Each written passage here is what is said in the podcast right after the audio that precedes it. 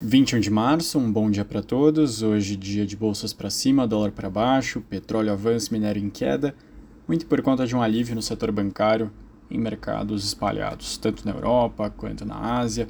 As ações de bancos têm uma recuperação, principalmente com o UBS comprando o Credit, isso tirando um risco da frente. Sobre indicadores internacionais, expectativas pioraram na Alemanha, caíram de 28 para 13 pontos em março, abaixo da previsão dos analistas de 17 as condições atuais caíram 45 para menos 46, de menos 45 para menos 46. E na questão Ucrânia e Rússia, a Ucrânia explodiu mísseis da Rússia na Crimeia, uma ação considerada mais ofensiva da Rússia nos últimos meses.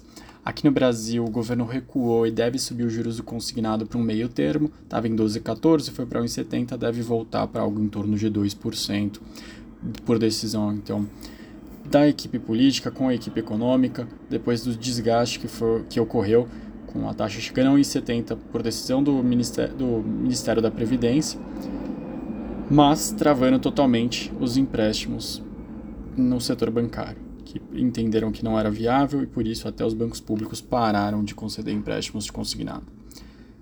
A Americanas apresentou um plano de aumento de capital de 10 bilhões que foi aprovado pelo Conselho ela arquiva seu plano de recuperação judicial, bem como sua apresentação nos autos do processo.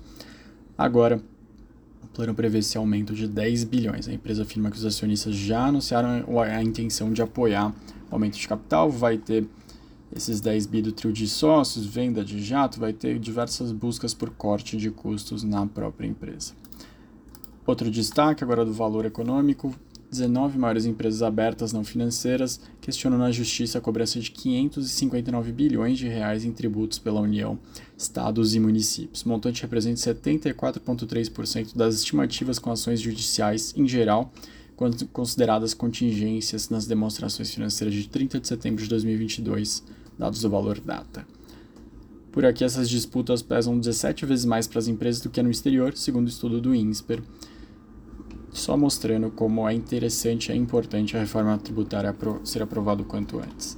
Para me despedir de vocês, só falar que ontem teve o seminário do BNDES, tanto o Mercadante quanto o Stiglitz Nobel de Economia, até o Alckmin criticaram a taxa de juros do Banco Central, falaram que ela é excessiva, que ela é prejudicial à economia do Brasil e que não tem como manter ela por muito tempo. Então, com o Copom começando hoje, foi uma crítica direta às decisões do Banco Central.